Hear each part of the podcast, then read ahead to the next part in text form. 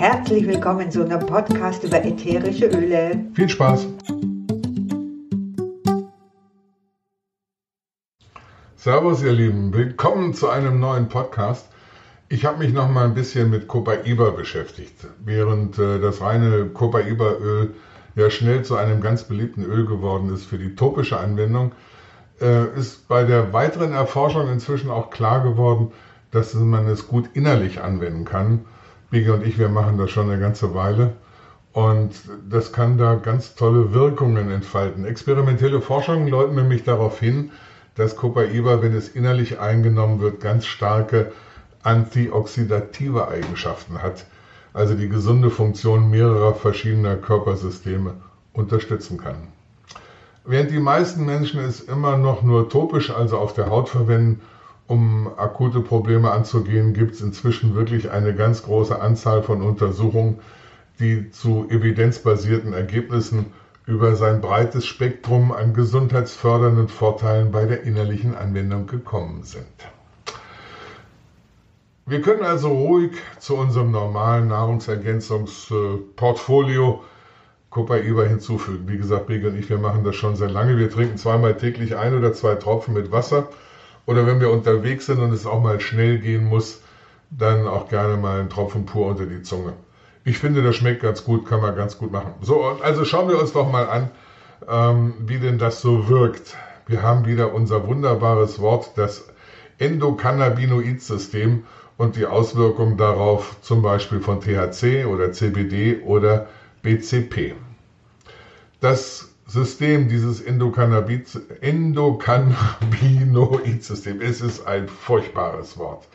Deswegen sagen wir einfach kurz EC also dieses EC-System, wofür brauchen wir das denn eigentlich? Es hilft unserem Körper, Angst, Entzündungen und andere physiologische Reaktionen auf verschiedene Formen von Stress zu bewältigen. Beim anstrengenden Training zum Beispiel oder Stress anderer Art und den damit verbundenen Reizen produziert nämlich unser Körper Verbindungen, die als Endokannabinoide bezeichnet werden. Ich habe es geschafft, Endokannabinoide, Endokannabinoide, Heuwegelchen, Endokannabinoide. Also, wenn wir Stress haben oder nach einem richtig fetten Training, zum Beispiel nach einem Jogginglauf oder so, dann produziert unser Körper diese Reizung. Und diese EC genannten Teilchen sind Signalmoleküle. Das ist so wie Klingeln ne, in unserem Organismus, so Sirene klingel, hallo, da passiert gerade was und dieses Signal löst dann die Aktivierung unseres EC-Systems aus, wenn sie von den Cannabinoid-Rezeptoren erkannt und nachgewiesen werden. Ja? Haben wir schon drüber geredet, über diese Dinge. Diese Rezeptoren, CRs, die erkennen nicht nur das Vorhandensein von ECs, also unserer Endokannabinoide innerhalb unseres Körpers, sondern sie werden auch von Molekülen von außen beeinflusst, die durch chemische Ähnlichkeiten an das endokannabinoide System oder an Endokannabinoide erinnern. Der Begriff Cannabinoid bezieht sich also auf jede Verbindung, die vom Körper oder von außen hergestellt wird und die das System durch die Aktivierung von diesen CRs auslöst. Hatten wir letztens schon mal ausgiebig drüber gesprochen. Ähm, es klingt furchtbar kompliziert, ich weiß, aber kurz, das Endokannabinoid-System, Endokannabinoid, es ist ja furchtbar, das Endokannabinoid-System. Wenn ich fertig bin mit dem Podcast, rede ich von dem Ding noch im Schlaf. Ich merke das schon. Reagiert also auf unterschiedliche Reize. Ich lasse jetzt mal diese ganzen chemischen Worte weg, da breche ich mir eh bloß die Zunge ab und sage nur ganz deutlich, wir haben zwei unterschiedliche Rezeptoren bin ich im anderen Podcast auch schon ausführlich darauf eingegangen. Und diese Rezeptoren äh, untersch unterscheiden sich in ihrer Wahrnehmung und unterscheiden sich auch in der Reaktion. Sie reagieren also einfach unterschiedlich in unserem Körper.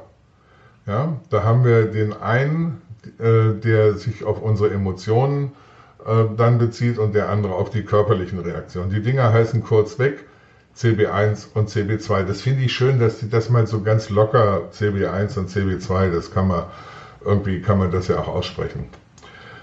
Also um mal zu verdeutlichen, was da passiert, habe ich ein Beispiel rausgesucht, das heißt Runners High. Also das ist so das, was passiert in unserem Körper, wenn wir so einen richtig fetten Marathon oder Jogginglauf hinter uns gebracht haben. Denn dieses Runners High ist wirklich ein perfektes Beispiel für das, wie dieses EC-System bei uns arbeitet. Also nach einer langen, anstrengenden Bewegung, zum Beispiel Joggen, beginnt der Körper, und jetzt ist wieder so ein tolles Wort, Anandamid zu produzieren. Anandamid. Anandamid, schön, klingt irgendwie gut, zu produzieren. Um unser Cannabinoid-Rezeptoren, um die zu aktivieren und das äh, EC-System einzuschalten. Also das ist jetzt der Klingelton. Das Runners High besteht aus zwei Komponenten. Einer leichten Euphorie und der Linderung der Beschwerden in Muskeln und Gelenken. Also ganz viele Läufer sagen ja immer, ah, da geht's mir richtig gut, das ist irgendwie, dann kriege ich so, einen richtigen, so ein richtiges High. Das ist also das, was da passiert. Äh, dieses Anandamid produziert durch das Laufen, geht an den Rezeptor und wir fühlen uns richtig klasse. Diese beiden Ergebnisse sind jetzt mit zwei verschiedenen Strukturen verbunden, nämlich den CB1 und CB2-Rezeptoren. Die CB1, hatte ich schon gesagt, kommen hauptsächlich ähm, ne, das haben wir noch nicht gesagt. Die sind für die Emotionen zuständig und die kommen hauptsächlich im Gehirn und im zentralen Nervensystem vor und sind also für diese ganzen Vergnügungsbelohnungspfade sind die zuständig. Dieses Yes, Hurra, wuhu, ne? Das kommt daher, ist also der CB1. Und der CB2-Rezeptor, der befindet sich im Rest des Körpers, wie zum Beispiel in den Muskeln. Ja? Und die sind jetzt einfach dafür zuständig, dass sie aktiviert werden und sagen, ah, da hat es vielleicht kleine Risse gegeben oder äh, ne, da müssen wir ein bisschen was tun. Da können dann durch diese kleinen Mikrorisse in den Muskeln können Entzündungen entstehen und deswegen produziert dann der Körper entzündungshemmende Chemikalien. Die haben auch wieder so ein tolles Wort. Die heißen Zytokinen. Zytokinen. Ja, alles klar. also jetzt kommt der spannende Teil. THC und CBD, hm, worüber reden wir? THC ist die wichtigste psychoaktive Verbindung, zum Beispiel im Marihuana. Laut wirklich vieler Analysen des RPRC, das ist das Aromatic Plant Research Center, das ist ein Institut in den USA, was sich auf die Untersuchung und Erforschung von aromatischen Pflanzenverbindungen, wie zum Beispiel ätherischer Öle spezialisiert hat, ist es in hohen Konzentrationen wirklich in vielen unterschiedlichen Marken von Cannabisöl enthalten. Klar. Okay, da haben wir also THC. Es ist auch in Hanf und CBD-Öl in mehr als nur Spurenmengen enthalten. Das wird gerne vertuscht, da habe ich auch schon drüber geredet. THC ist dafür bekannt, dass es sowohl den CB1 als auch den CB2-Rezeptor aktiviert. Okay? Es wird allgemein als wirksames Medikament mit starken psychoaktiven Eigenschaften akzeptiert und hat in vielen Fällen einen therapeutischen Wert. Das wissen wir. Ja, ganz viele Leute sind heilfroh, dass sie Hanföl kriegen oder dass sie inzwischen ähm, auch rauchen dürfen auf, auf Rezept. Ja, da, das ist vollkommen unstrittig. Äh, dass Hanf da eine ganz, ganz große therapeutische Wirkung hat und einen großen therapeutischen Wert hat. Aber es ist auch wirklich mit Vorsicht zu genießen. Mit THC ist also echt nicht zu spaßen und wenn einige Menschen das anders sehen, ja, okay, anderes Thema. CBD, eine weitere Verbindung, die in hohen Mengen in Marihuana, also in CBD-Öl und Hanföl enthalten ist, interagiert zwar direkt mit dem CB1 und CB2-Rezeptoren, aber die Interaktion ist so schwach, dass wir die jetzt hier wirklich vernachlässigen können. Forschungen zeigen, dass CBD auf das Enzym FAAH wirkt. Okay, FAAH braucht sich kein Mensch merken. Dieses Enzym wiederum baut Anandamid ab. So, und dieses Anandamid ist jetzt wieder eine ganz spannende Angelegenheit, denn das äh, CBD verlangsamt tatsächlich die Aktivität dieses Enzyms. Und das wiederum führt zu einem erhöhten Anandamid-Spiegel. Logisch, wenn es langsamer abgebaut wird, haben wir einen höheren Spiegel. Okay, was bedeutet das? Dieses Enzym Anandamid interagiert jetzt mit den beiden, also mit dem CB1 und dem CB2-Rezeptoren. Das bedeutet wiederum, ein höheres Niveau des Anandamids führt zu erhöhten Gefühlen, der Euphorie wegen der erhöhten Aktivierung des CB1-Empfängers. Klar, wenn der Spiegel von dem Zeug höher ist, wird der CB1-Empfänger damit mehr aktiviert und wir fühlen uns glücklicher und sind angeregter. Und gleichzeitig wird dieses äh, Enzym dann zu einer Beruhigung des Gewebes, weil ja da auf der körperlichen Seite, also der CB2-Rezeptor äh, auch angesprochen wird, haben wir also eine echte klassische Win-Win-Situation. Wir können mit dem Copaiba da richtig gut was bewirken. Könnten wir einfach sagen, Volltreffer, klasse Effekt, oder? Ich finde es super. Wie gesagt, wir nehmen es gerne und regelmäßig. CBD hat also durch die Erhöhung dieses Anandamidspiegels ähnliche pharmakologische Wirkungen wie THC. Ja, da von der Wirkung her. Beide Rezeptoren werden angesprochen. Da es die gleichen beiden Rezeptoren eben betrifft, jedoch ist das Ausmaß der Wirkung im Vergleich zu THC viel geringer. CBD gilt allgemein als nicht halluzinogen. Man hat schlichtweg keine Filme. Also zu guter Letzt schauen wir uns jetzt noch das PCP an. BCP. BCP.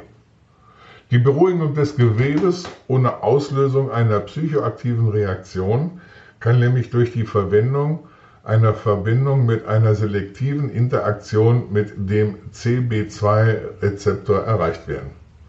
Alles klar? Wir können ganz gezielt den CB2-Rezeptor ansprechen, also ihn aktivieren. Also ein Stoff, der nur und ausschließlich diesen CB2-Rezeptor anspricht. Wir erinnern uns, dass die, die im Körper nicht die Emotionen betreffen, hm, haben wir viel gewonnen. BCP heißt übrigens Beta-Cariophylen. Beta-Cariophylen. Bleiben wir beim BCP, oder? Das ist übrigens ein äh, Sesquiterpen und die Verbindung von den Sesquiterpenen haben wir auch schon öfters besprochen. Die gibt es in hunderten von Pflanzen, kommen diese Sesquiterpene vor. Sie wurden kürzlich übrigens für ihre absolut einzigartige Fähigkeit erkannt, eben mit dem CB2-System zu interagieren, aber nicht mit dem CB1. Diese Forschungen sind noch relativ neu, aber man hat es schon ganz gut evaluiert, wie das so schön im wissenschaftlichen Text heißt. Also, hochwertiges, reines, ätherisches Copaiba-Öl hat übrigens dann den höchsten BCP-Gehalt aller Öle. Merket auf. Wenn ihr diesen Effekt haben wollt und sagt, ich will nur auf der körperlichen Ebene da richtig Gas geben, dann äh, BCP, also Copaiba, ist da richtig gut einzusetzen. Der Bereich in Copaiba liegt übrigens so zwischen 39 und 70 Prozent. Das haben die äh, vom APRC erforscht. Die Schwankungen hängen natürlich damit zusammen, dass wir hier über ein reines Naturprodukt reden und da kriegen wir keine immer gleichen ähm, Prozente. Ja? Es gibt Hinweise auf den therapeutischen Nutzen von der oralen ähm, Nutzung von Copaiba, aber wie bei CBD und Hanföl ist natürlich dann noch viel, viel Forschung äh, zu leisten. Da brauchen wir schon noch richtig viel klinische Studien am Menschen, um da wirklich viel sagen zu können. Was auffallend ist, sind die niedrigen Dosen, bei denen einige dieser Studien durchgeführt wurden. Diese Dosierung deutet nämlich darauf hin, dass bereits ein oder zwei Tropfen Copaiba oder drei oder vier Tropfen von äh, schwarzem Pfeffer äh, bei Menschen wirklich spürbare Ergebnisse liefern können. Man braucht nur ganz, ganz wenig. Noch ziemlich unerforscht sind diese Auswirkungen der CB2-Rezeptoraktivierung äh, auf menschliche Krankheiten, für die es ja nun wenige experimentelle ähm, Möglichkeiten gibt. Da muss man ja sehr vorsichtig sein. Wie Beeinträchtigungen aber aus dem Spektrum von Lernstörungen und Autismus ähm, da unterstützt werden können, da gibt es schon ganz, äh, wie soll ich sagen, ganz vielversprechende ähm, Untersuchungen. Zusammenfassend, kurz und knapp, das Cannabinoid-System unseres Körpers hat noch viele Forschungsfelder, aber was wir jetzt schon wissen, BCP und damit Koba ist ein geiles Zeug, wie Spliff schon gesagt hat in den 80ern. Ach nee, das war Carbonara, aber das ist auch super. Okay, das war's für heute. Wenn ihr Fragen, Anregungen habt, Wünsche für einen Podcast, dann schreibt uns und zwar an aromamonster.gmx.de oder guckt auf die Website aromamonster.info. Und wenn es euch Spaß gemacht hat, freuen wir uns, wenn ihr Follower werdet. Also Follower werden. Servus. Servus.